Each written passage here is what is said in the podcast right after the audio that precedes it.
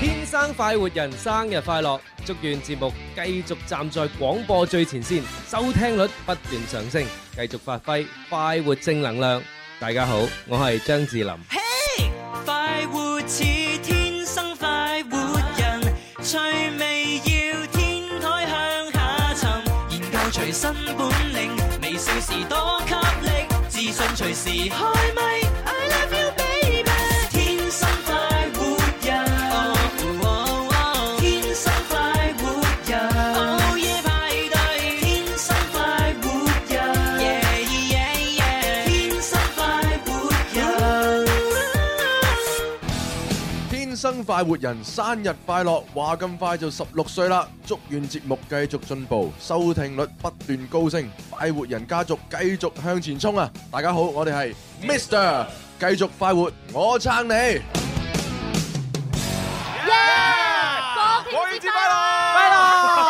喂嗱嗱，今日咧就係呢個啊十月一號啦，係嘛？咁啊，大家都知道啊，今日普天同慶啦啊！冇錯咁啊我哋咧就移師過到嚟咧，我哋呢個人民北路總台嘅直播室咧，同大家咧就係快活直播。哇！呢啲就係風景如畫啊！哇，山清水秀，幾開心 啊！喂喂，唔係最緊要咧，就係今日咧，我哋即係除咗喺誒即係呢個總台啊做節目之外咧冇錯，其實咧我哋喺誒流行前線 Happy Club 直播室咧，其實都玩緊嘢㗎係啊喎好。據多聞嘢玩啊咧，嗰邊而家係好虛 冚有有喎，有最虛冚乜嘢？係啲禮物好虛冚啊！你知唔知 啊？凍到成座山咁高啊！我同你真係講好犀咧，利啱先阿小娟咧喺未開 show 之前咧就發咗幾張相，就係話啲 fans 啊朋友已經一早就去晒嗰度，全部坐定定玩遊戲啦，嗱開啊咁心啊到咩咁咁啊，啦？當然啦，因為咧，即係琴晚開始到而家咧，即係我都知道呢個高速公路咧塞到阿媽都唔認 得啦，係嘛？咁啊，所以有見及此咧，各位朋友，如果你真係即係冇啲咩特殊嘅要求，係嘛？係咁你都盡量唔好喺呢一兩日咧就出外哦啦哦嚇，乖乖地坐喺屋企啊，聽我哋做節目好啲。喂，咁啊真係 啊！外邊咁濕，你去玩有咩好玩啊？係 係啊，咪人先？人又多係嘛？成成條橋上邊就係逼滿晒人，你點睇風景？啊去啲明星古蹟又係望人喎，係咪？不如聽下節目好唔唔好係？感受一下節日氣氛咯。係嗱，咁樣啦，除咗聽我哋節目之外咧，嗱，如果你而家都想去樓前直播室嗰度講一 happy- 次啊㗎，趕得切，係係啦啊，係啊直直接就搭地鐵一號線就烈士陵園站咁啊，去到我哋有咩玩咧？嗱，嗯咁啊而家咧喺嗰邊咧就玩緊呢個大型飛鏢遊戲啦，係冇錯係啦，咁啊俾你啫就即係帶埋啲唔中意嘅人嘅相過去飛佢，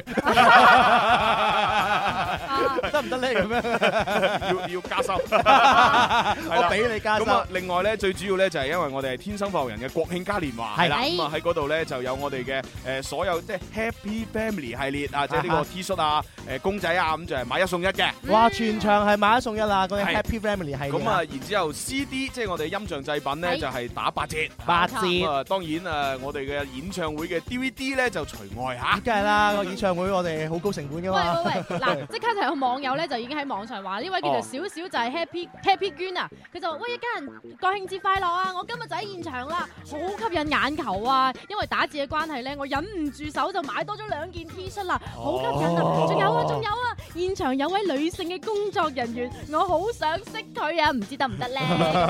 咁女快啊女性工作人員，喎哇哇睇嚟真係我哋喺度諗係邊個咧？哇阿我娟啊，我都想識喎咁。你咩識啫？你啱望晒 咧，邊個唔識啊？嗱，咁啊，同埋都要提醒各位咧，就係、我哋今日橙網嘅同事咧，都會喺嗰個呃 Happy Club 嘅現場咧，咁啊幫大家解決一啲問題。咁如果大家未將自己嘅分數導入橙網，又未註冊啊，唔識點搞咧，就即時揾佢哋啊，得㗎啦。係啊，我聽日仲有一日啦嘛，所以大家要揸緊手啦。哎十月二號我哋會清零嘅。係係啊，啦係啦，好啦，咁啊，既然係咁啊，不如首先開始我哋第一個遊戲先啦。林意怡請食飯，師傅，師傅，啊，八戒，你終於翻嚟啦！為師好餓啊！哎呀，師傅，我化唔到完啊！咁咁點算啊？喲食飯使乜諗啊？梗係揾林怡啦，筋斗雲帶我去樓前。哥哥啊，用電話打零二零八三八四二九七一八三八四二九八一就得噶啦。林兒請食飯，你食飯我埋單。好啦，林兒請食飯。咁啊，今日我哋喺總台做咧熱線電話咧就啊，即係轉咗嘅，係咁就係呢個三六二三七九零零。記性啊！ 使乜講？好啦，我照嚟第一位電話聽眾先。喂，你好。Hello。喂，哇喂，係咪朱紅啊？你好，你好，hello，喂，估唔 到哎咧，我係哋國慶節快樂！係，同樂同樂 係啊！喺邊度啊？你而家而家食緊飯咯，哦，OK 啦，OK 啦 OK，既然你已經食緊飯啦，咁啊一陣玩遊戲嘅時候，無論答唔答啦，問題都冇所謂啦，都食緊飯啦嘛 係啊，唔使諗 Sir 請啦。 又係喎。係啊好，咁啊呢位啊咁靚聲嘅女仔，你叫咩名先？我叫琪琪啊，哦，K K 有冇終身代碼冇喎，開個俾我啦。 ？O K O K 啊，咁好啦，咁啊俾翻個終身代碼咧，俾阿琪琪咧累積分數嘅，咁你嘅 number 咧就係九九三三二零三啊，記住啦。啊 OK，好嘅三二零三，好，準備入場，一二三。林怡請食飯，我食飯你埋 單。咁啊，事不你先，你做乜嘢要咁大聲？因為因為國慶節第一個電話就係靚女啊嘛，係佢難掩心中嘅喜悅 À. 啦，啊你俾啲機會俾佢啦，講盡心中情啊 OK，好啦，嗱咁啊，聽呢個五個成語，咁啊好接啱咗嘅話咧，就有分數或者獎品啦吓。好，第嗯好啊好啊一個成語啊，善霸金乜嘢啊？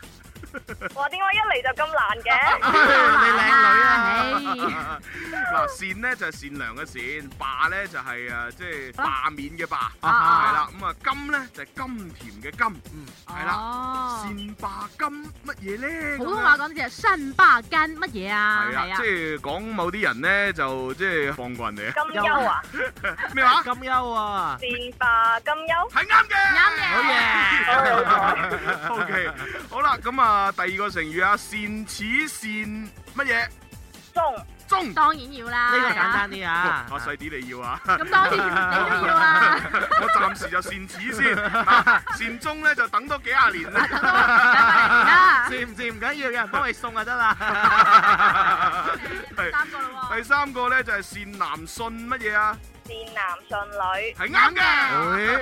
OK，好啦，第四個啦，閃匿其乜嘢啊？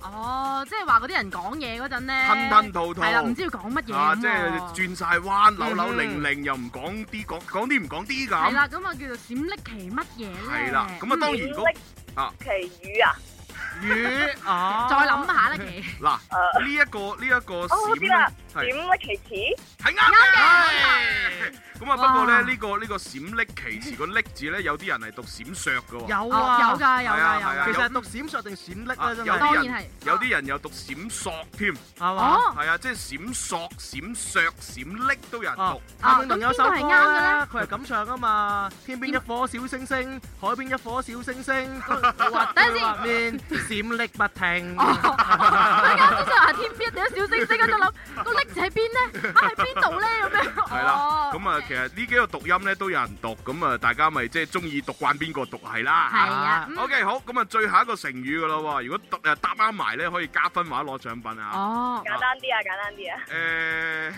誒，咁啊喂，人哋靚女啊好喎，啦比較簡單啲人啦。嗱呢個呢個成語就係形容我同你噶啦啊嚇， 素未謀乜嘢面係啱啱嘅。嘅，恭喜你，恭喜晒啦咁啊！ O K，好啦，咁啊，恭喜晒我哋嘅呢位琪琪咧，就答啱五個成語嚇。先拔頭籌啊！恭喜你嗱，啊！咁我跟住問你一個升職加薪題嚇，咁啊都係一個成語嚟嘅， 點咧？好，就講細啲嘅。點啊？講得細啲啲成語嘅話都好少噶咯貌若天仙，美貌如 花，誒大 把啦。微博、微信上面嘅朋友咧，就要記住一齊玩啊！啊喎，可以選擇唔答。係啦，我哋一陣咧就會啊，即係抽獎抽獎啦嘅。嗯係呢個成語咧就係素面朝， 琪琪素係面係喺度，素面朝咩話？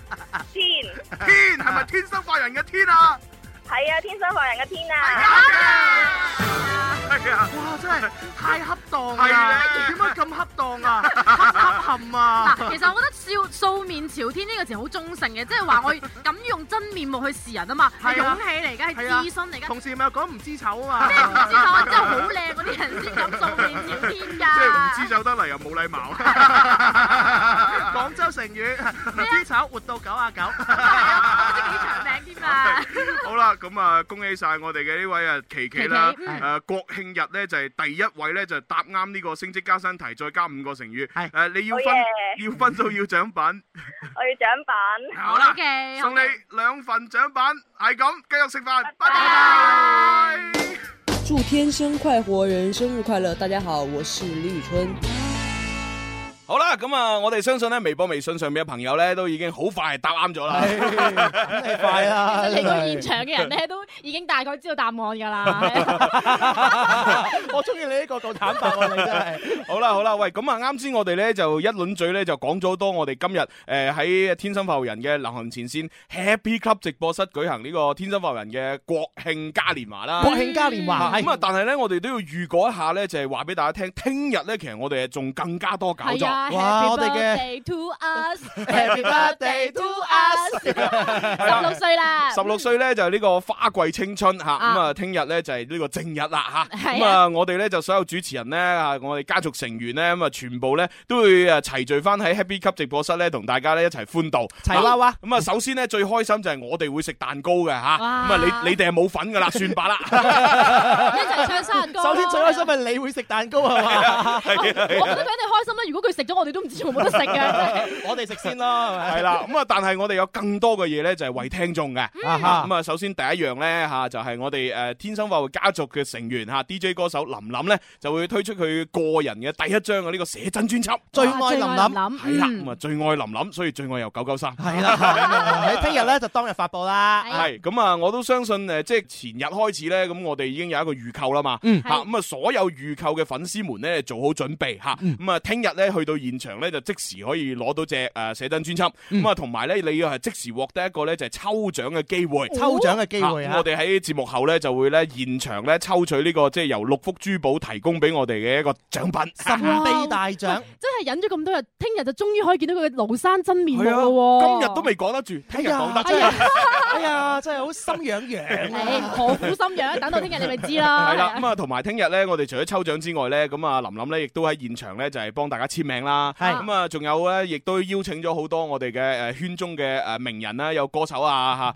嚇，誒有誒唔同領域嘅一啲精英嚇，係咁啊嚟到現場咧，就同阿林林一齊分享嚇我哋天生發育人十六週年嘅呢個開心嘅時刻啊！係啦，咁啊，聽日快啲過嚟現場啦。嗯系咁啊！另外咧，我哋聽日又有呢一個天生快活人嘅手機端呢個 A P P 啊，就要誕生啦喎！ app 係啊，啊！咁我哋哦就即係等佢正式進駐呢個移動終端，係呢個係 mobile。哇！冇 iPhone 啊！真係幾犀利我哋嘅領域，係係啦啦，再遲啲就上市 啦喎，指日可即係待。反正以後咧，大家就可以用一隻手就可以立住部手機，就掌握晒天生快活人嘅動態隻手遮天 掌握住我哋嘅命運添啊！OK，咁啊，同埋咧，我都即係不過咧，就橙網 CEO 咧，佢有啲縮沙，啊，係點咩？解咧？即係我我而家仲喺度游說緊啊，因為我唔知佢聽日肯唔肯出面啊哎。呀，我哋之前唔係講得好地地嘅咩？係啦又靚仔又反正咧就聽日如果佢出現咧，就由佢咧就即係同大家解釋下我哋嘅天生快活人 App 啊，究竟點樣用吓。係咁啊，但係如果佢真係唔夠膽出現都唔緊要，嗯係嘛？嗯即係林 Sir 喺度就乜都冇問題啦嘛梗。係啦，係啊有林 Sir 喺度，有咩搞唔掂係啫？啦，因為呢個 App 就林 Sir 一手一腳搞出嚟嘅。咪就係係啦，咁啦，所以林 Sir 最 了解最清晰嘅。冇錯，林 Sir 一講好過我哋講十句。係係啊，係啊，咁所以聽日咧大家密切期待啊。好，係咁啊，跟住落嚟又接電話噶咯當喎。然啦。咁啊，下位電話聽眾睇下先。三六二三七九零零接到呢位朋友，喂，你好，你叫咩名？喂，你好，我叫超超。 예, Hello 超超，我覺得阿超超係嗰種咧，即係一放假好似今日國慶咁樣咧，係就一路瞓瞓到而家嗰啲啊，絕對係懶洋洋，係啊，啱啱起身，好咁咪寫啱意。咯咁咪起身有飯食啦，係啊，咁仲打入嚟玩我哋呢個林兒請食飯添，你今年有運行 啦。喂嗱，超超，咁啊，首先恭喜你先，因為咧，誒今日咧係你係喺國慶節裏邊咧第二個打通遊戲熱線第嘅一人，位男士添啊，恭喜你！係啊，喂，咁啊，我想問下啦，你哋做邊行㗎？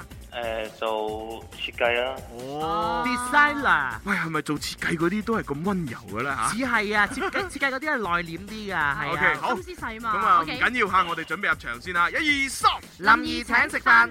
我食飯，你埋單。 OK，好啦，嗱咁啊，記住啦，聽到五個成語吓，咁啊，如果答啱嘅話咧，就有分數或者有獎品噶啦吓。好，首先睇下第一個成語係書香門乜嘢啊？抵係佢嘅啱佢。啊好啦，第二個成語受制於乜嘢？人人。Dạ. 係，實際於貓。好， 第三個熟視無賭睹。啱嘅，第四個啊，俾個簡單啲啊，歲月如乜嘢？唔 係嘛？張智霖有得唱啦！呢一個 真係歲月如乜嘢？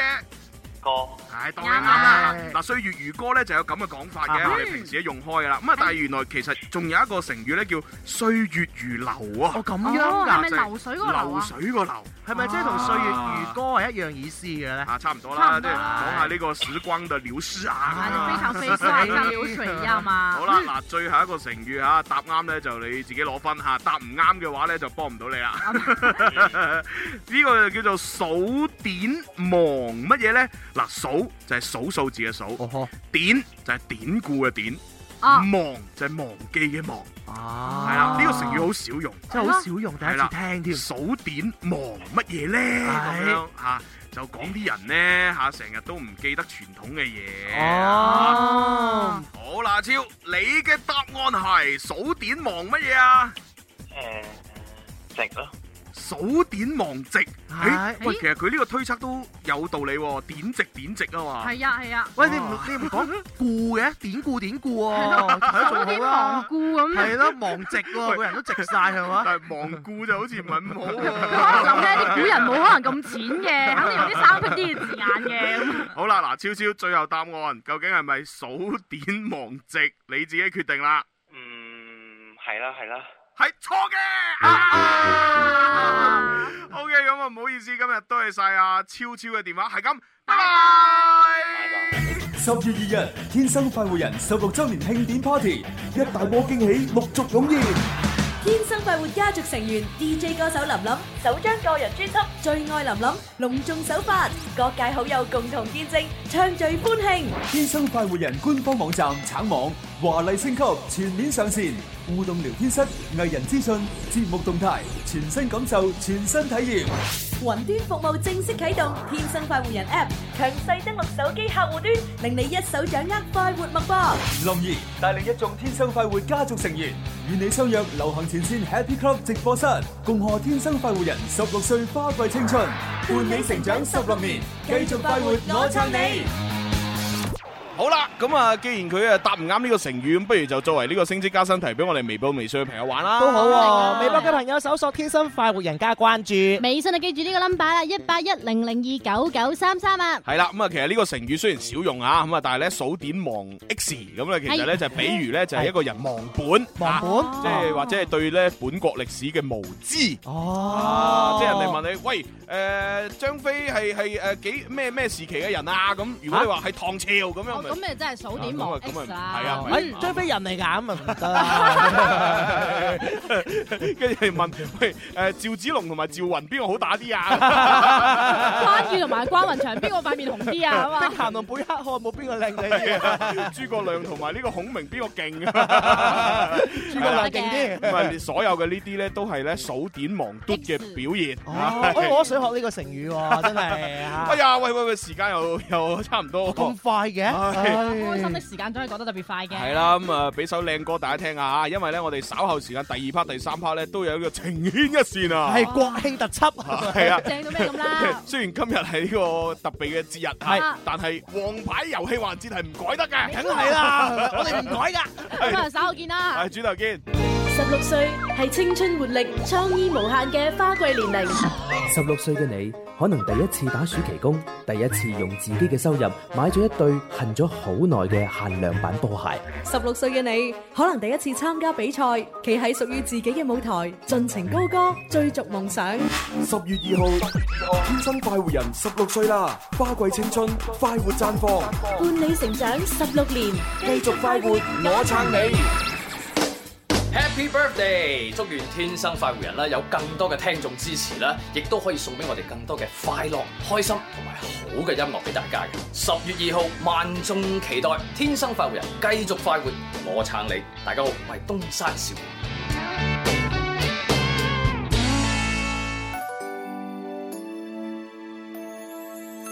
草莓公园一起走，摘一片爱温柔，在爱情的路口，发现你一直守候。拥抱我，不让情人节发愁，我的拥有。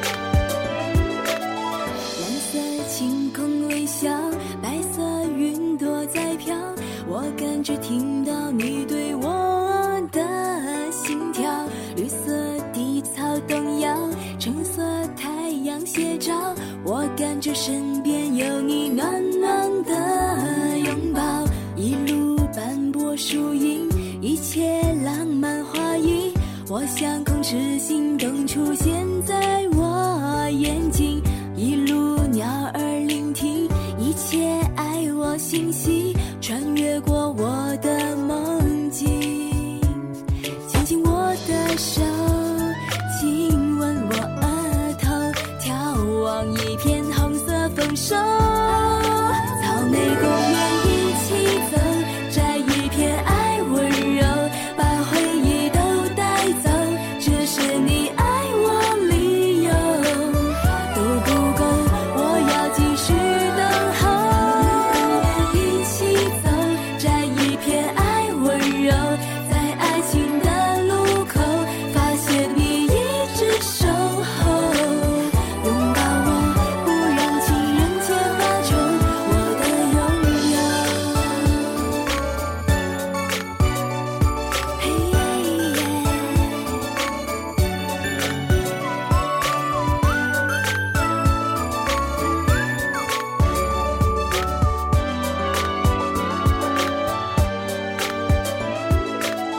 一路斑驳树荫，一切浪漫花影。我想控制心动出现在我眼睛，一路鸟儿聆听，一切爱我信息，穿越过我的梦境，牵起我的手，亲吻我额头，眺望一片红色丰收。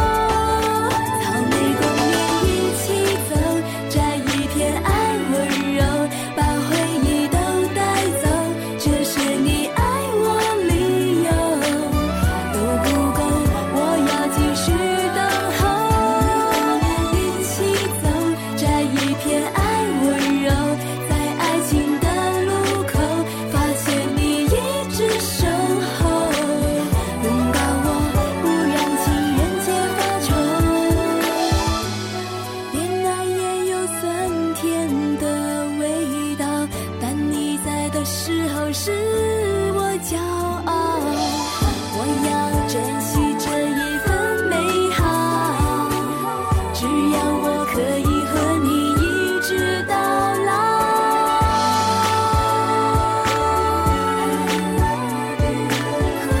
老。耶耶草莓公园一起走，摘一片爱温柔，在爱情的路口，发现你一直守候。拥抱我，不让情人节发愁，我的拥有。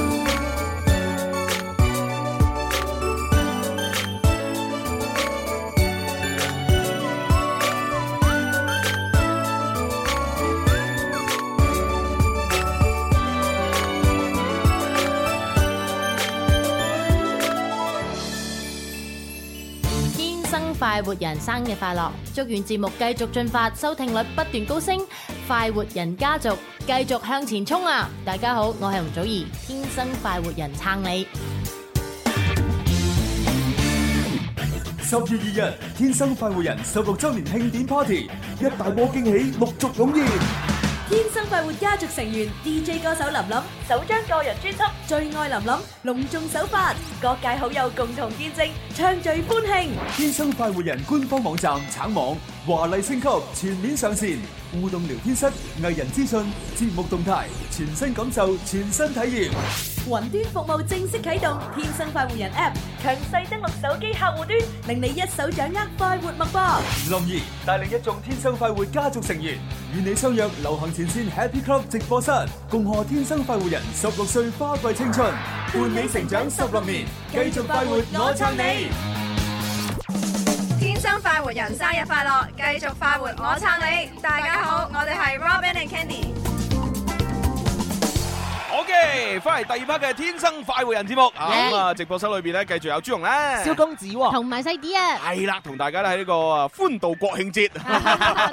Happy 係啦，咁啊當然啦，我哋咧就係誒處身呢個人民北路嘅總台嘅十三樓直播室啦。咁我相信咧，好多朋友除咗係聽住收音機之外咧，咁有啲咧就已經係去到我哋嘅流行前線 Happy Club 嗰度咧，同我哋一齊玩噶啦，喺度 happy 緊啦係冇錯冇錯。喂，咁啊啱先我哋提到咧，嗱，聽日咧我哋好多搞作嘅，咁啊其中咧就係係我哋誒，即係最緊要就係我哋有一隻林林嘅最新嘅個人第一張嚇寫真專輯啊，聽日隆重首發啦。係啦最愛林林 à. 啊係咁啊，聽日咧就誒、呃我哋誒呢，因為呢隻專輯裏邊咧有五隻新歌同埋五隻經典經典歌嘅，五加五等於十，十全十美。冇錯，咁啊，然之後聽日啊，林林喺現場咧，咁啊，亦都會咧就係唱出新歌，啊啊咁啊，其中有一首咧係同阿鐘明秋合唱，哎呀哇呢個風格上有好大嘅突破添，真係㗎，啊咦唱乜嘢舞曲喎？啊唔知啦，大家而且咧，好多朋友都已經喺網上面預訂咗呢張專輯噶啦嘛。嗯啊，咁有一位咧叫做 Magic 菲菲嘅朋友就話啦：國慶節快樂啊，各位一家人！我已經咧喺淘寶網度預購咗啦，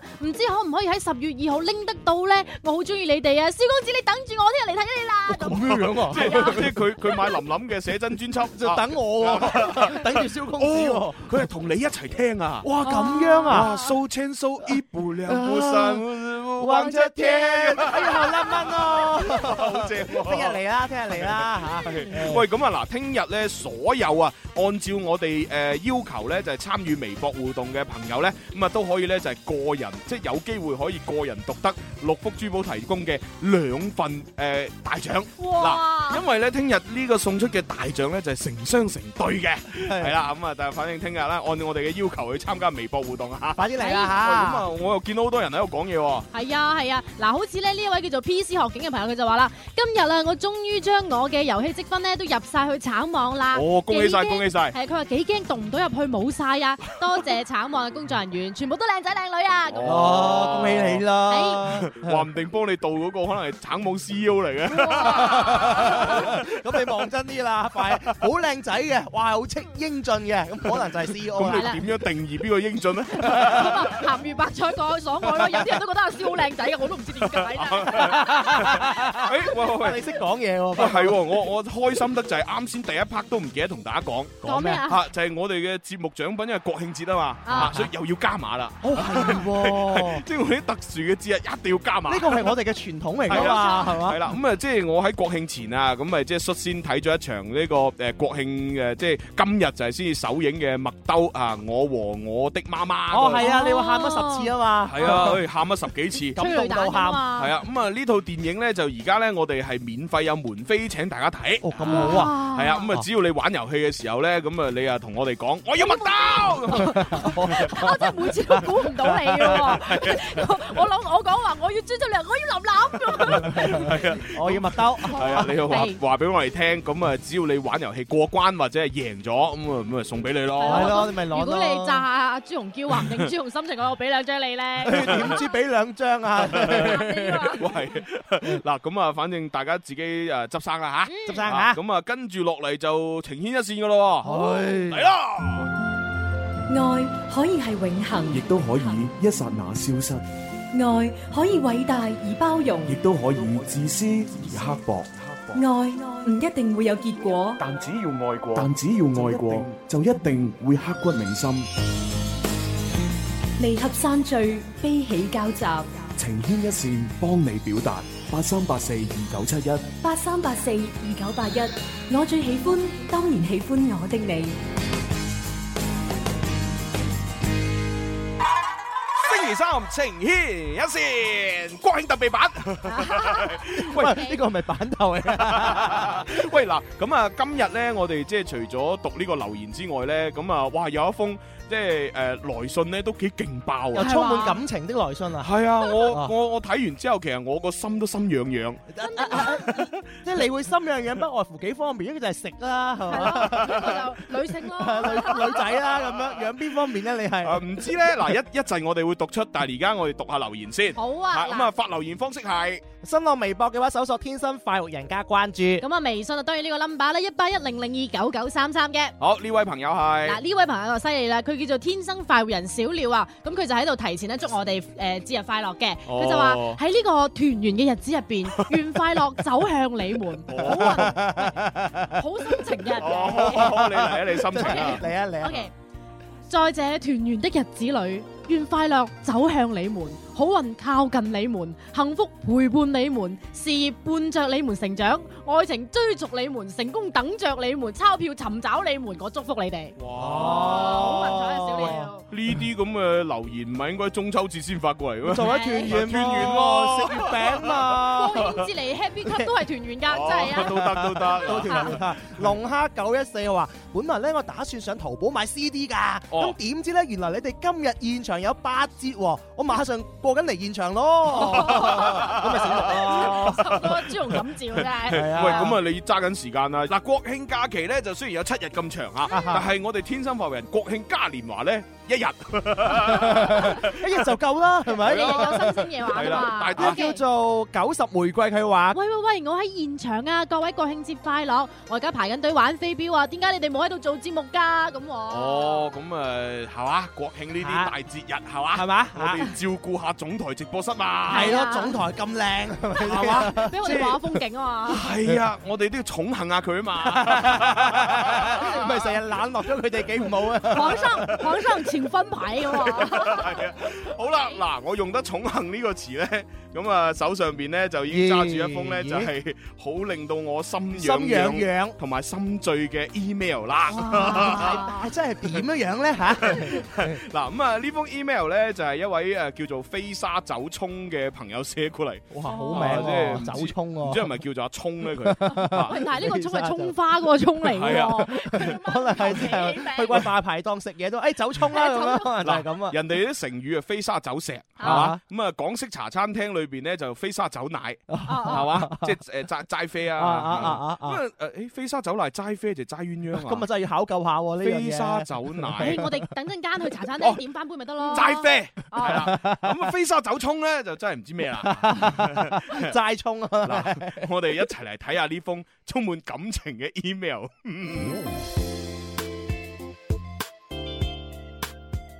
各位一家人，你哋好，我叫飛沙走葱，係一個大二嘅學生。聽你哋節目唔算耐，大概半年左右啦。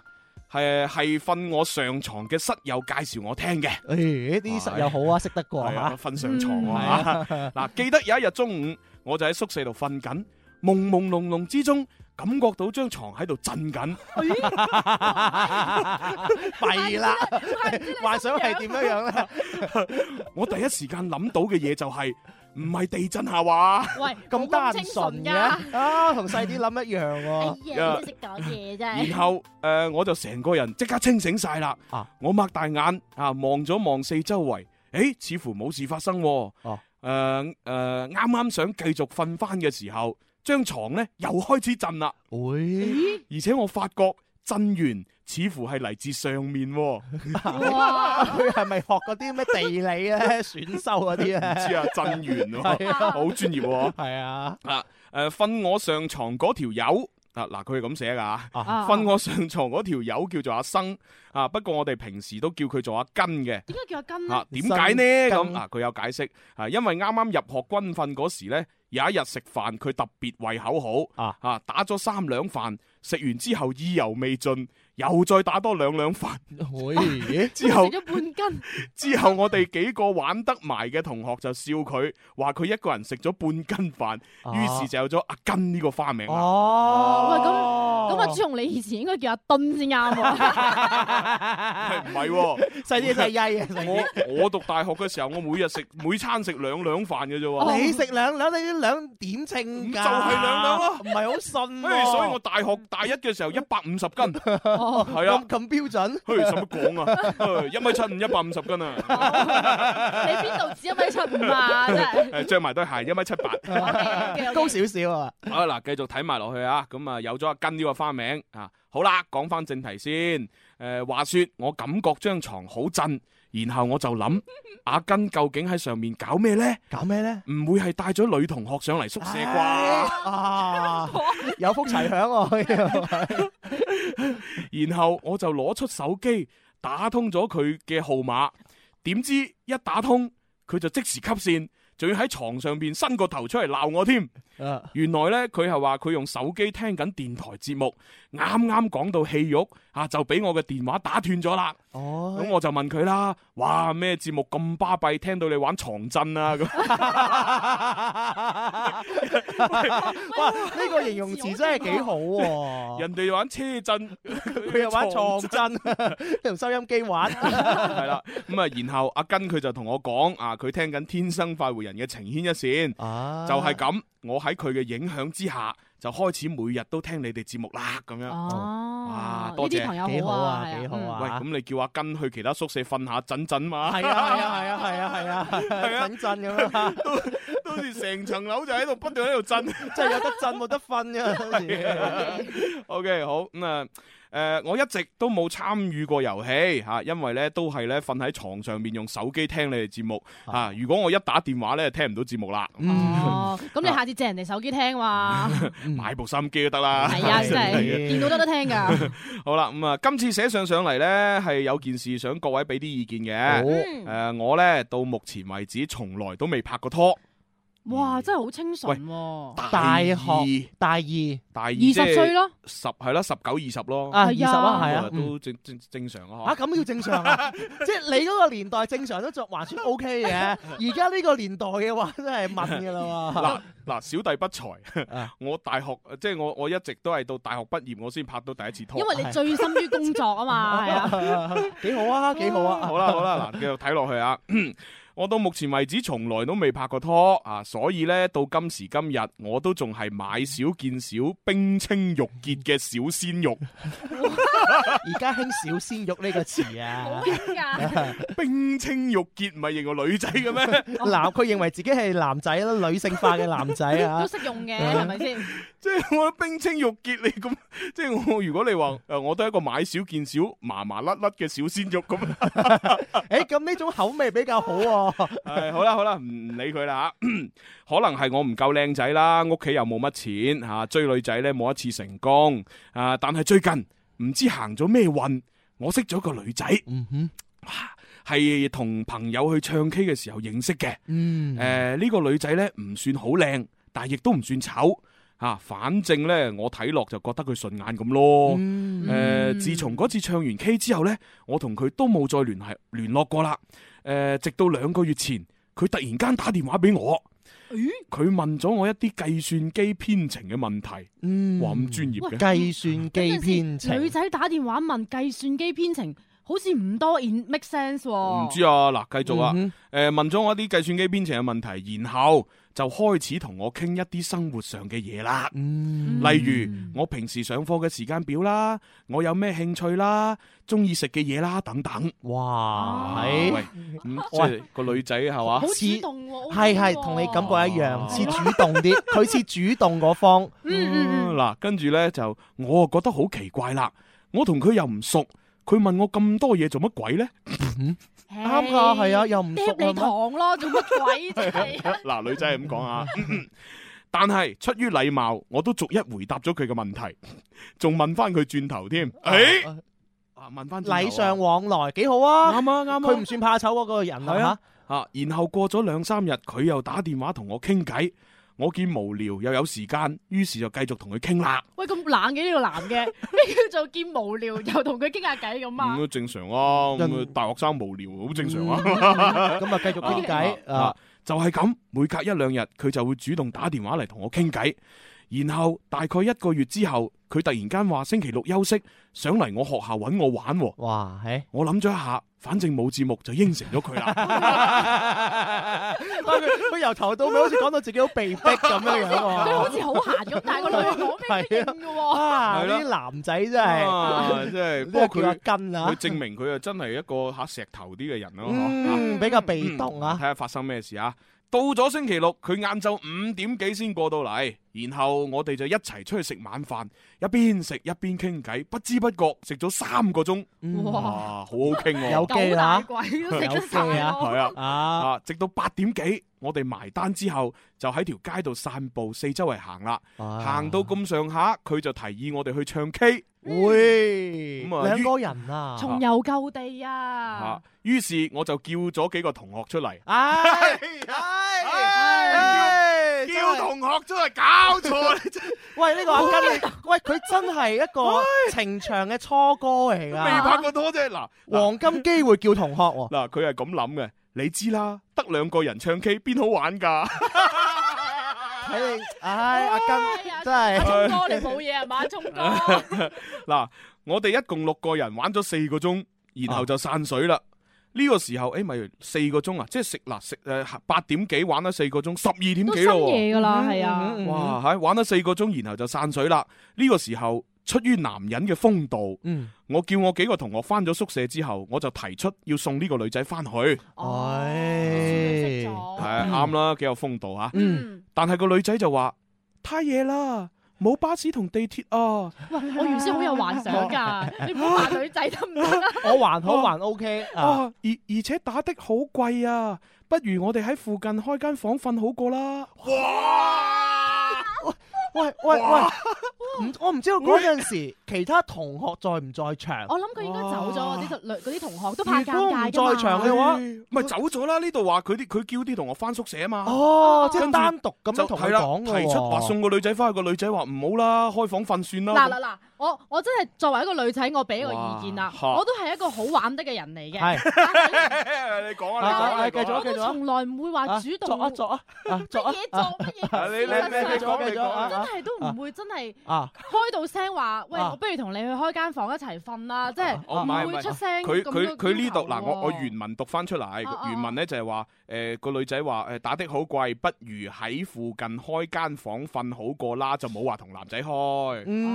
啊，佢佢話自己開啫。咁你表達清楚 아. 啲啊嘛咁啊，事後會點樣樣咧？啊嗱，佢係啊睇落去啊啊， 我諗咗一下，又係喎，與其花錢翻去，不如就嚇揾個平價嘅地方住啦咁樣。嗯，幾好啊，幾好啊係，啦啊，行咗幾條街，我哋揾到地方啦，就開咗房。嗯，嚇呢個時候我有啲急啊，有啲於是急啊邊啲邊種急啊？應該啲內急吧啊急尿咯，我以為 嗰啲喉琴嗰啲急。啊，我有 啲急，於是我就送咗佢上去，順帶咧就去個洗手間啦。係嗯啊，當我解決咗問題之後，我就諗住翻學校啦。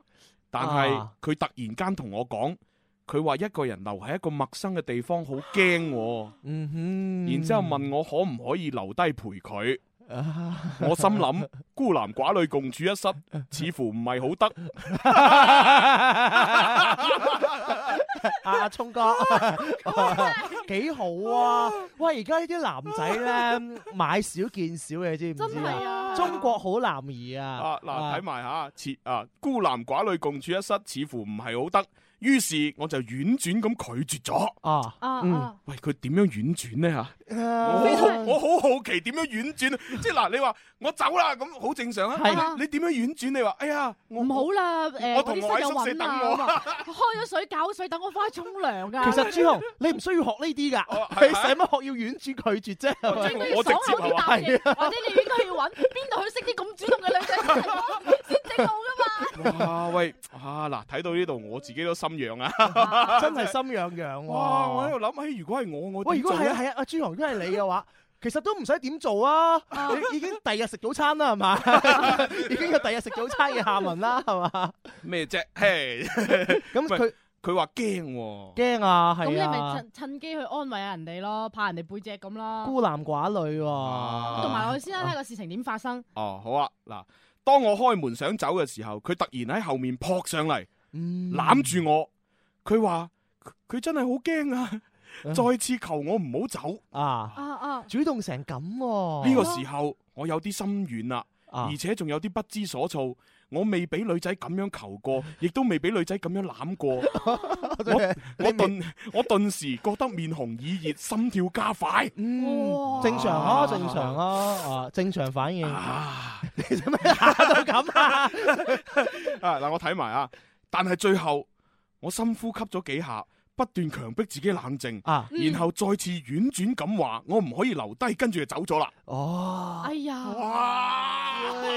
哎呀！哇，好勁啊！飛沙走 蔥，佩服你，經理。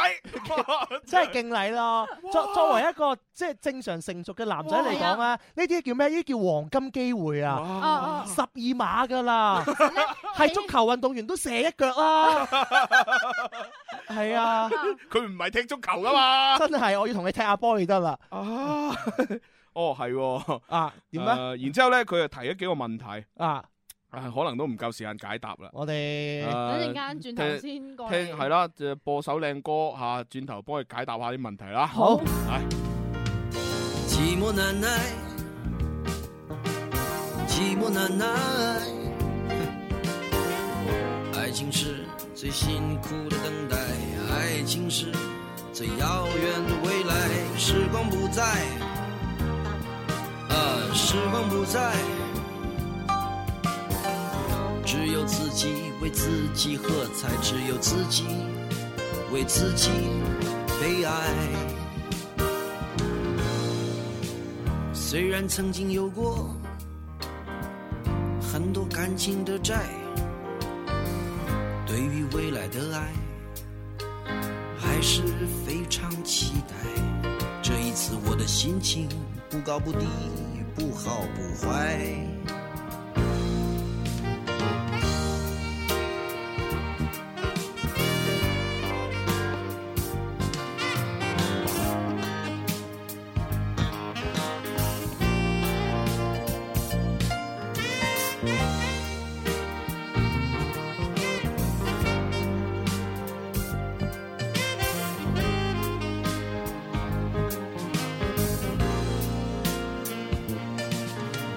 寂寞难耐，哦哦，寂寞难耐。爱情是最辛苦的等待，爱情是最遥远的未来。时光不再，嗯，时光不再，只有自己为自己喝彩，只有自己为自己悲哀。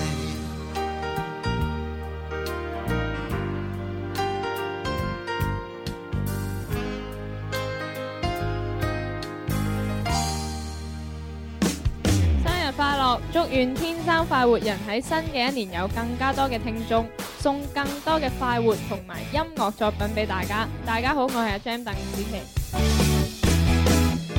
十六歲係青春活力、創意無限嘅花季年齡。十六歲嘅你，可能第一次寫情信，第一次膽戰心驚咁向對方表白。十六歲嘅你，可能擁有咗人生第一台電腦，用嚟學習之餘，亦都開始日夜玩遊戲。十月二號，十月二號，天生快活人十六歲啦，花季青春，快活绽放。伴你成長十六年，繼續快活，我撐你。又再度暗中淌淚，我不想留低你的心空虛。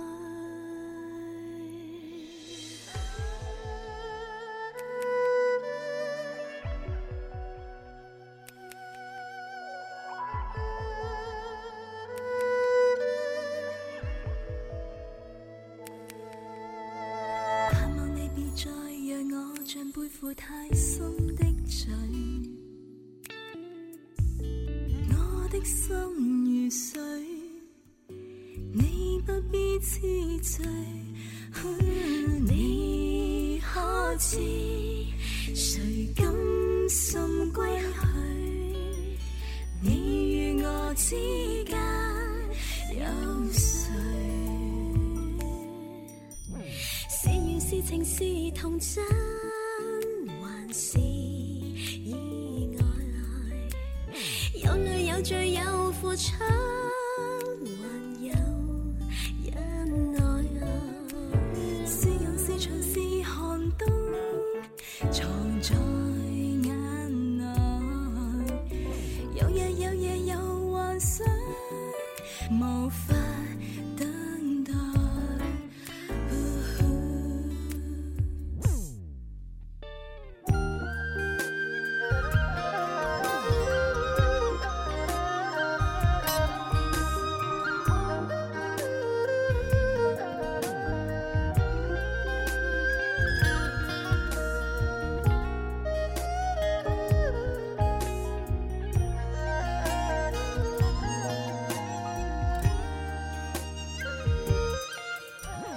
盼望我別去後會，共你在遠方相聚。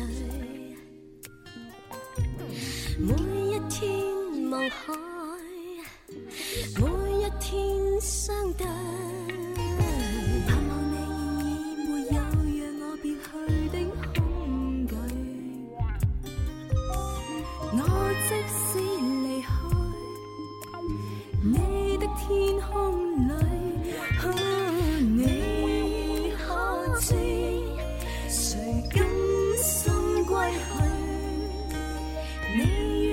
指甲有谁？是缘是情是童真，還是意外？有淚有罪有付出，還有忍耐。是冷是長是寒冬，藏在眼內。有日有夜有幻想，無法等待。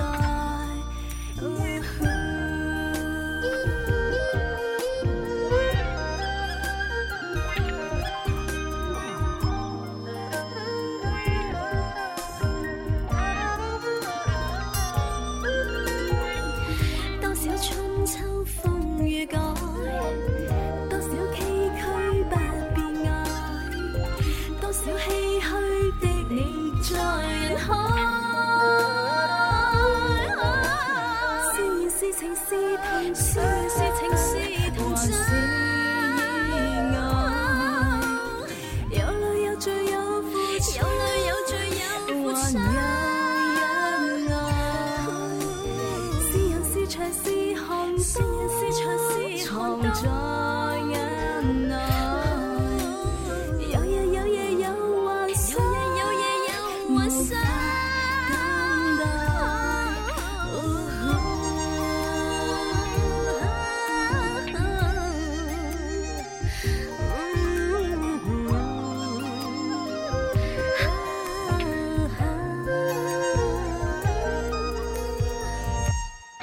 天生快活人生日快樂！希望你哋節目咧就不斷進步啦，收聽率咧越嚟越高，天生快活家族咧繼續向前衝！大家好，我係任永全，我撐你。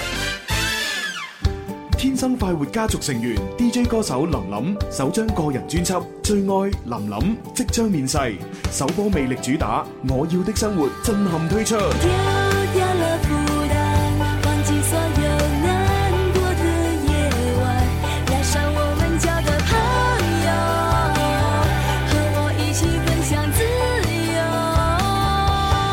由。林林回歸最真實的自己，重新尋回我要的生活。作曲、填詞、編曲，鍾明秋。不一樣的自我，过着我想要的生活。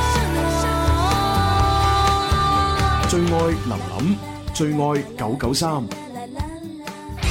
天生快活人生日快樂！我希望咧，我哋嘅節目咧繼續進步，然後咧收聽率咧不斷上升嘅。冇錯啦，天生快活家族咧亦都係繼續向前衝，越做越好嘅。大家好，我係彭新志，我撐你哋。好嘢！好啦，翻嚟第三 part《天生發圍人》節目，我哋直播室繼續有朱紅啦。萧公子同埋細啲同你玩啊！系啦，咁啊，我都知咧，Happy Club 嗰度咧，而家搞到啊如火如荼啊！唉真係好多好虛冚啊！唉，我哋喺廣告時間咧都好認真咁樣研究咗呢個飛沙走衝嗰封信。係啊，真係到底如果係我哋當時，我哋會點樣樣做啊咧？啊喂嗱，不如咁啊，大家即係不妨咧用微博又好，微信又好，即係都發表下你嘅意見啊。如果你係飛沙走衝，係啦，你係當事人，你會點咧？咁係，啊又又或者如果你真係想象唔到呢個情景係嘛啊，你都可以即係評價下，喂，飛沙走衝呢一即係咁樣嘅做法。即係究究竟佢係真係呃誒好男人表現咧，定係話佢好 hurt 個女仔咧？啊 誒，如果按正常嚟講，就真係一個絕世好男人嘅，因為大家冇任何交集嘅情況下邊，仲係普通朋友啫嘛。咁快升華好唔好咧？唔係一件好事嚟嘅。喂，唔係啊，人哋叫佢留低，佢話陪佢，佢驚啫喎，你可以乜都唔做噶噃。乜你覺得佢就係陪佢咁簡單 嘅企咩？喺一個女仔以嘅角你度，中環情場咁多年，喂，我我唔係好 多年啊。但其實企喺一個女仔嘅角度嚟講 啊哈咧，都係 hurt 㗎。畢竟個女仔已經咁主動開到口啦嘛，係係啊，嗱，即係我覺得個女仔會唔會佢諗，哎呀死啦，我真係咁冇魅力啊！我會㗎，哇，我我都已經講埋出嚟，係哇，咯我仲要喺後面攬住你，係啊哇你都竟然可以捨我而去，啊哎呀，唔通我真係咁肉酸？係啊，作為女仔嚟講，冇真魅係力會。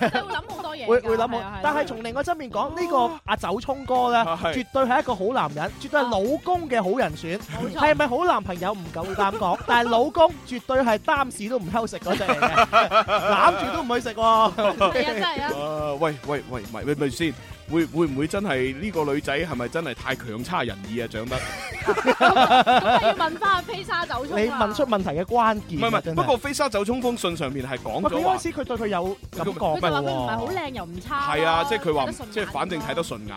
係睇得喎，順眼，其實都係咯照你嚟講冇咩問題。其實佢係有好感㗎，走係中啦哎哥，。誒咪住先，我哋我哋要講啲重要嘢先。唔係講緊重要嘢呢件事都唔係最重要啊係咩，最重要係我哋國慶期間有好多有優惠哦嘅商家嘛。係啊係啊，佢佢哋唔俾錢落廣告，我哋冇節目做 啊。係啊，首先睇下紅樹灣係先。啦，咁啊十月一號到十月七號咧，呢個紅樹灣家具嘅番禺店啊、中山大道東店、陳家祠店同埋花都店咧，就四店搞呢個聯動促銷嘅。咁啊喺活動期間呢，有抽獎啦，泰國遊、韓國遊啊，你只要抽中就可以去到啦。咁啊，嗯另外咧仲有數百個呢個品牌嘅家具係廠家廠價直銷，仲有低價秒殺添，最低價可以去到一蚊就攞得到翻屋企啦。哇啊正啊到咩咁？係十月一號到七號咧，大旺海印又一城嘅國慶歡樂運動會咧，將會有呢個體感電玩遊戲啊、羽毛球運動會啊、免費電影等緊你去睇嘅，去玩啦！啊哦，哇即正到咩咁係啊即係十月一號到七號七日啊，喺大旺海又一城嘅商場裏邊都有呢啲嘢玩。係嗯咁啊，跟住咧就到歐亞達家居嘞喎。咁啊肯定啦，歐亞達家居啊出咗名豪爽噶嘛，嗯之前啊送咗部靚車俾人哋拎走啦，係啊咁雪佛蘭嘛係啊，咁 佢今次又再送靚車係喎。啊，開奔馳騎寶馬。 冇錯啦，咁啊呢個開奔馳騎寶馬呢個大獎咧，就會喺十月七號嘅呢個時候咧就會抽取㗎啦。係啦，咁啊，我啦同阿細啲同埋阿唐文婷咧，就去到歐亞達家居嗰度咧，現場同大家抽呢大獎。哇嗯係啊！咁啊，跟住十月七號咧，我哋就去抽呢個奔馳同寶馬。係啦，咁當然啦，十月一號到六號咧都唔會蝕底嘅，係每日嘅每晚到六點半啊都會抽出三台嘅 iPad mini，五個嘅兩百蚊現金獎㗎喎，哦哇正到咩咁啦！點啊點啊！咁啊，各位朋友咧，就過年期間又可以去歐亞達家居度咧，就選購下啦。係啦，唔買都去睇下嚇。 唔睇都買啊！OK，咁啊，我哋都同大家講翻咧，即係喺誒呃而家呢個科技發達嘅時候咧吓，咁啊除咗咧就喺 FM 啊收音機可以聽到我哋節目之外咧，嗯咁啊其實咧有好多方式咧可以聽到重温嘅，係嚇咁啊首先就係我哋嘅官方網站橙網啦，嗯係嚇咁啊跟住咧仲有我哋聽日咧會推出嘅呢個天生發育人嘅手機官方 App 啦，係喎啊咁啊仲有咧就係我哋廣東廣播在線嘅網站啦，嗯嚇咁啊因為而家我哋最新成立呢個荔枝台。啊係喎係喎咁啊係喎呢個荔枝台咁啊，都好勁啊！前日啦嚇， 特係啊係係係啦， 荔枝咁啊，大家可以又聽啦嚇。係咁啊，好多跟住方仲向有呢個新浪微博、騰訊微博啊，就聽世界網站啊、荔枝 FM、蜻蜓 FM、喜馬拉雅等等係啊，都可以啦，聽搜到啦。索天生快活人就可以聽到我哋。係啦，咁啊，就算誒搜俾你怕呢個打咁多個字咧，你都可以搜索朱紅咁啊嚇，都都會因為基本上都係用我帳號上傳嘅。豬紅，佢變咗食嗰啲豬係紅啊。，哦，咁你加個 DJ 嚇啊啊，OK ，DJ 朱紅嚇 DJ 朱紅啊，冇錯啦，冇錯啦。係咁啊，喂，跟住落嚟就應該係阿啊走聰哥係咪有幾條問題㗎？哦，情牽一線。愛可以係永恒，亦都可以一刹那消失，愛可以偉大而包容，亦都可以自私而刻薄。愛唔一定會有結果。但只要愛過，但只要愛過，就一定會刻骨銘心。離合散聚，悲喜交集。情牽一線，幫你表達。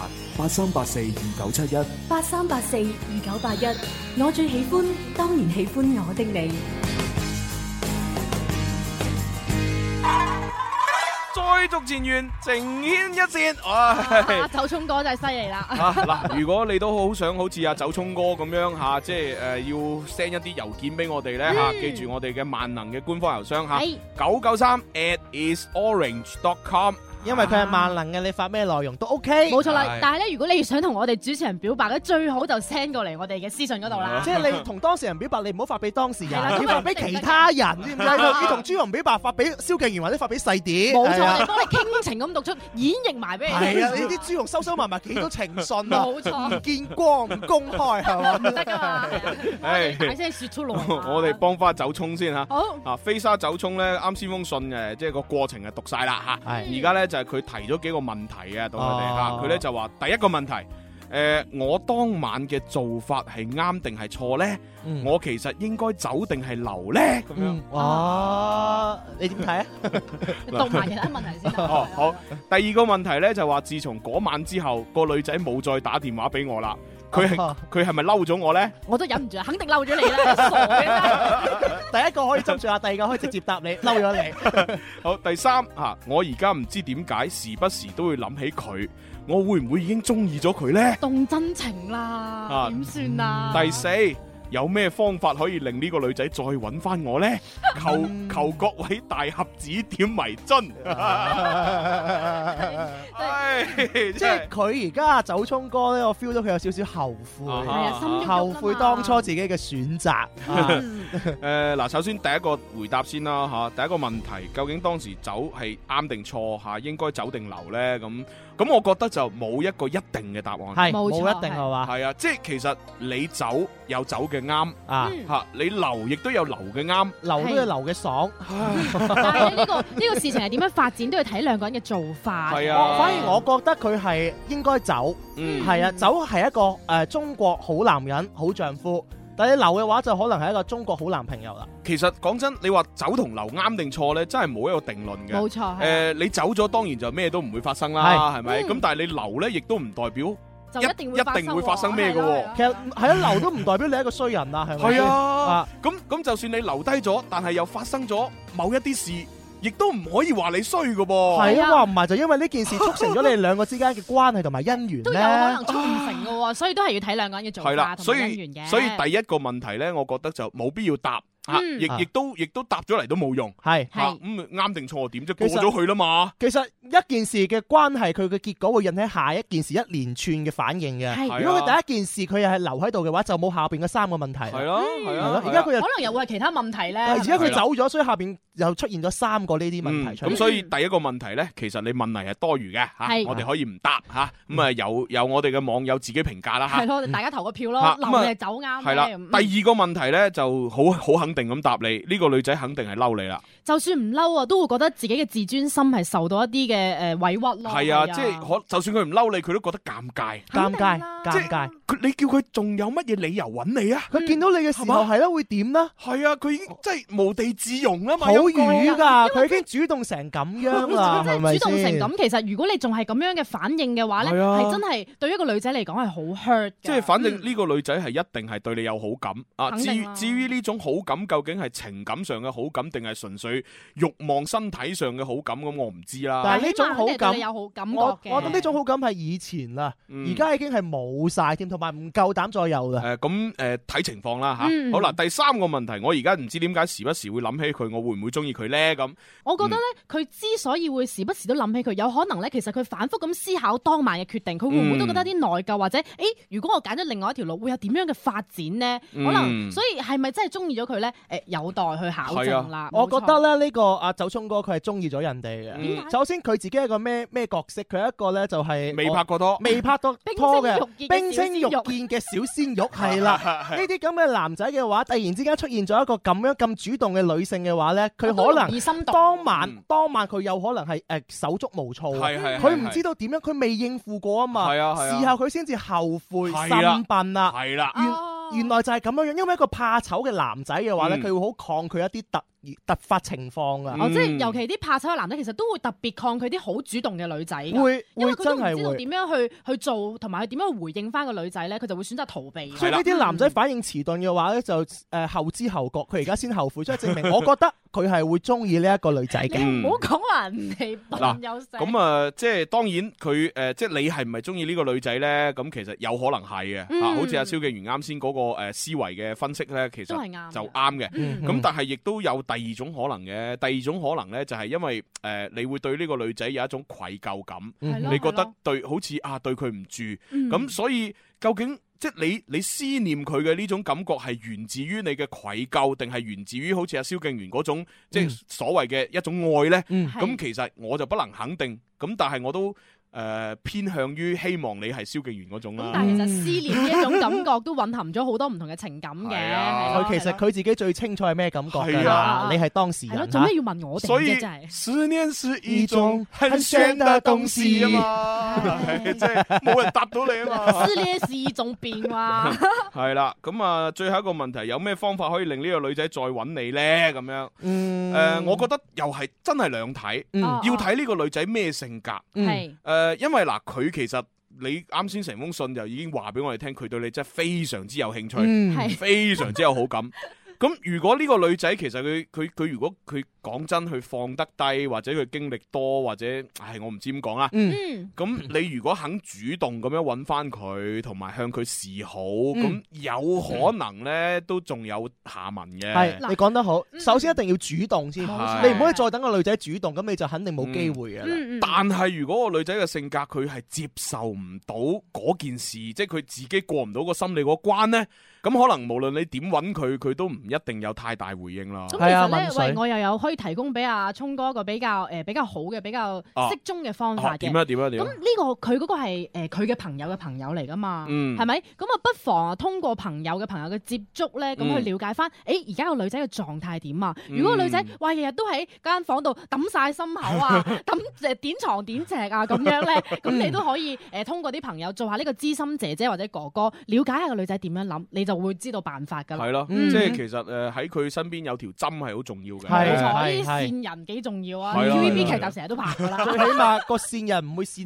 你嚇，係啊線你啊弊啊，係。 OK，係咯，咁所以就了解咗佢先，咁啊，然之後咧，但係但係無論無論了解咗結果係點，咁啊，即係你想你想同佢有下文，都一定係要你主動噶啦。係啊，你唔主動嘅話就肯定冇歌仔唱噶啦。 如果你唔主動咧，你永遠都係冰清玉潔嘅小鮮肉噶 啊啦。好啦，咁我哋一齊祝福啊飛沙走聰哥，祝福你啊，周聰 哥，唉好榜樣啊， 你係。成你踏係啊向幸福嘅大門係啊啦。，即係無論個結果點都好，喺前面嗰啲嘢，我覺得應該抵賺嘅。唉蕭敬元幾佩服你哎係 啊！相逢恨晚啊！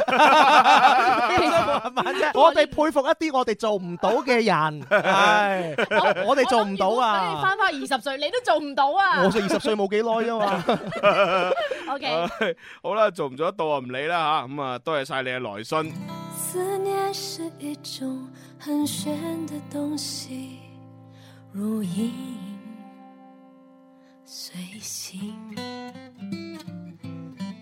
无声又无息，触摸在心底，转眼吞没我在寂寞里，我无力抗拒，特别是夜里，想你到无法呼吸，恨不能立即朝你狂奔去，大声的告诉你。啊愿意为你，我愿意为你，我愿意为你忘记我姓名，就算多一秒停留在你怀里，失去世界也不可惜。我愿意为你，我愿意为你，我愿意为你被放逐天际。只要你真心的爱与我回应，什么都愿意，什么都愿意为你。咁啊，跟住落嚟呢，就哦，有位叫做誓死不棄嘅人啊，一一位聽眾。係啊咁啊，又寫咗一封來信過嚟，不過呢封呢，就即係唔係講啲咩男女之間嘅愛啦，嗯係就講講佢呢同我哋節目之間嘅愛，係啊，咁啊，即係蕭敬元又好少讀信，不如俾佢 讀啦，試下係 啊，我驚度度有揾光 feel。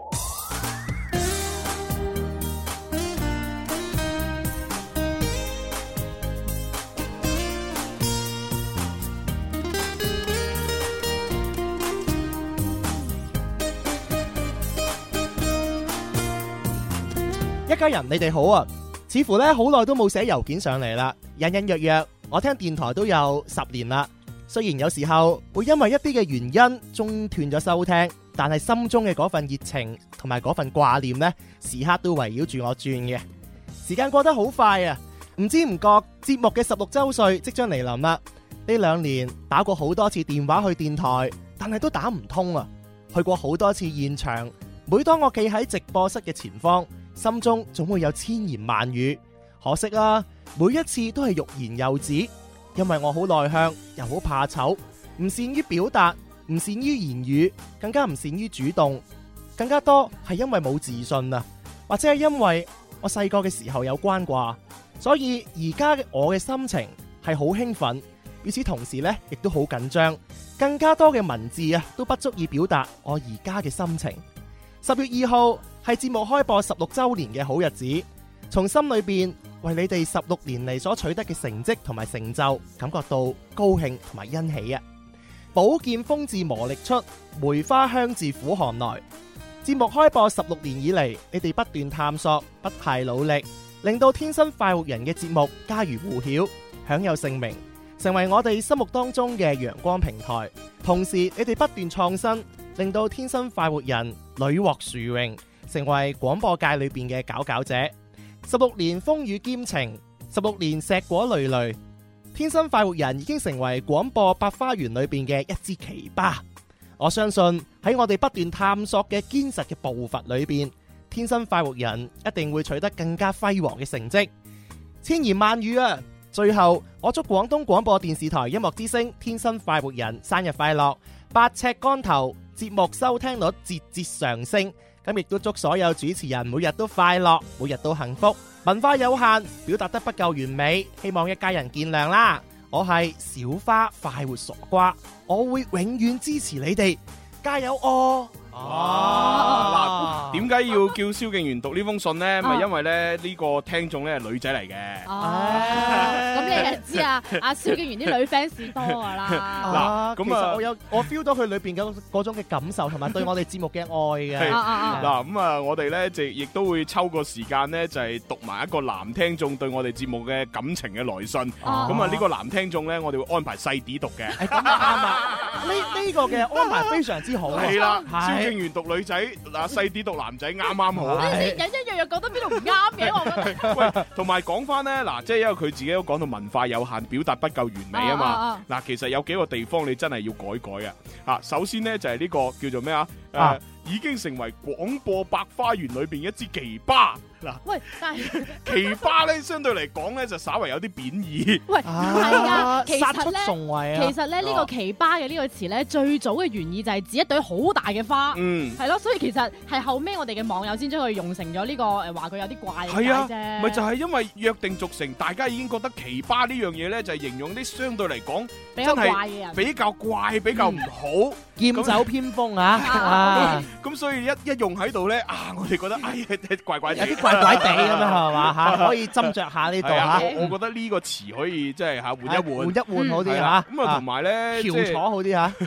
一朵呢一支呢個鏗鏘玫瑰咁都幾好啊，係啊，嗱，用得最好咧就係寶劍鋒從磨礪出，梅花香自苦寒來，同埋 呢個十六年風雨兼程，十六年碩果累累。你知唔知我聽哇呢兩個勁啊！係啊，呢個簡直就好似我哋以前讀書讀嗰啲詩詞古文咁樣係樣啊，呢啊！呢個用得好啊！ 所以其其實我覺得佢文化唔係有限咯，表達唔係唔夠完 美。你呢篇咁嘅作文以前高考六十分㗎啦，已經。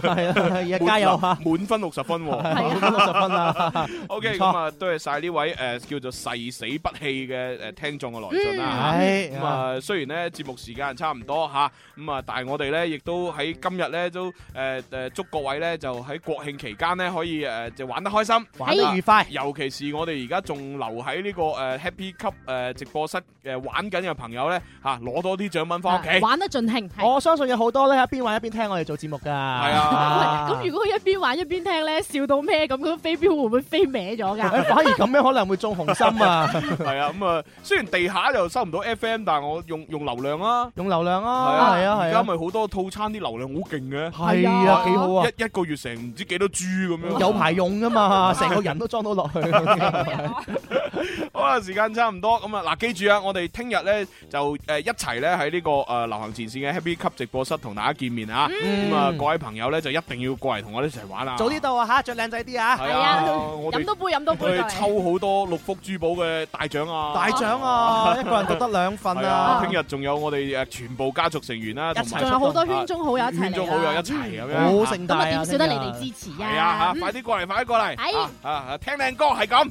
拜拜拜。天生快活人生日快樂！祝願節目繼續站在廣播最前線，收聽率不斷上升，繼續發揮快活正能量。大家好，我係張智霖。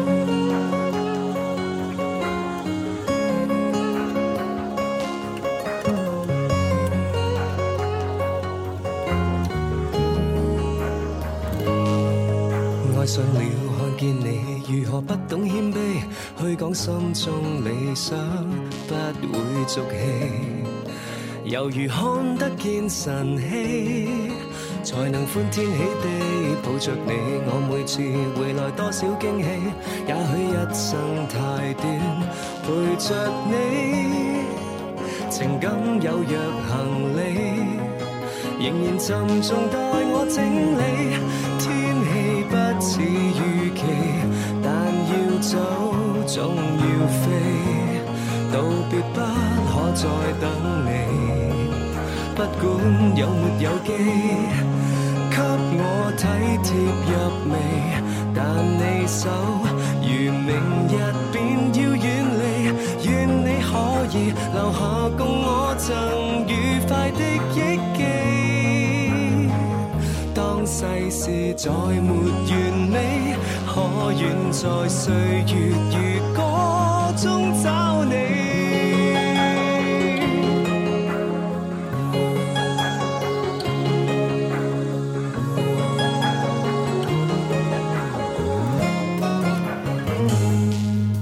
再見了，背向你，回頭多少傷悲，也許不必再講所有道理。何時放鬆我自己，才能花天酒地碰着你？我說過如何一起高飛，這天只想帶走，還是你？如重温往日遊記，但會否疲倦了嬉戲？